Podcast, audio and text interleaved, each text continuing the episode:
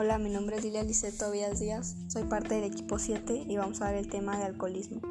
El alcoholismo es una enfermedad y no un vicio, cuya dependencia al alcohol deteriora la salud física y mental. Es una enfermedad en la que factores de índole genético, psicosocial y del entorno influyen en su desarrollo y manifestaciones. Es producida por el deseo y consumo incontrolado de bebidas alcohólicas.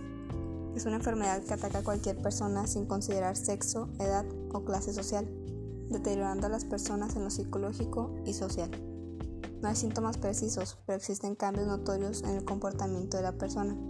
Quien lo padece tiene la necesidad de beber alcohol en cualquier momento y sin control, por lo que puede realizar cualquier actividad a cambio de conseguir alcohol, además de mostrar desinterés por su salud y aspecto físico.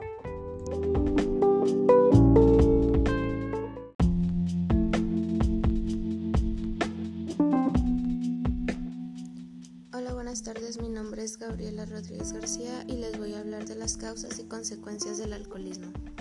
Con el tiempo, el consumo excesivo de alcohol puede causar enfermedades crónicas y otros serios problemas como lo es la alta presión arterial, enfermedades cardíacas, accidentes cerebrovasculares, enfermedades de hígado como la cirrosis hepática, problemas digestivos, cáncer de mama, cáncer de garganta, laringe, esófago, hígado, colon y recto, problemas de aprendizaje y memoria como demencia y bajo rendimiento escolar, problemas de salud mental como depresión y ansiedad, problemas familiares, problemas relacionados con el trabajo y desempleo y por último es la dependencia al alcohol. Ahora les hablaré sobre la prevención. La prevención debe iniciarse en edades tempranas con una educación basada en la moderación reforzada con el ejemplo en la familia, así como acciones que fomentan la autoestima y habilidades sociales para que en el futuro elijan formas sanas de diversión.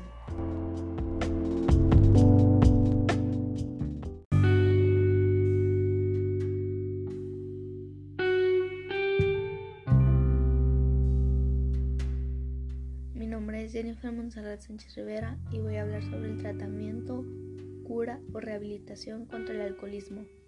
Algunas personas pueden necesitar un tratamiento intensivo para este trastorno.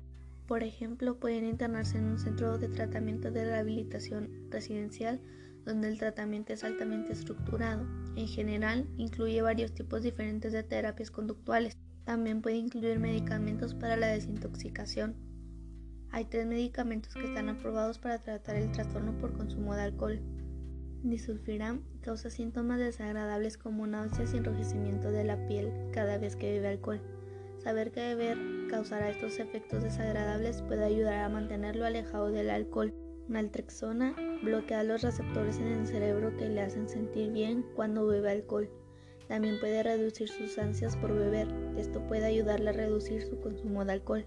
Acamprosato ayuda a evitar el alcohol después de haber dejado de beber.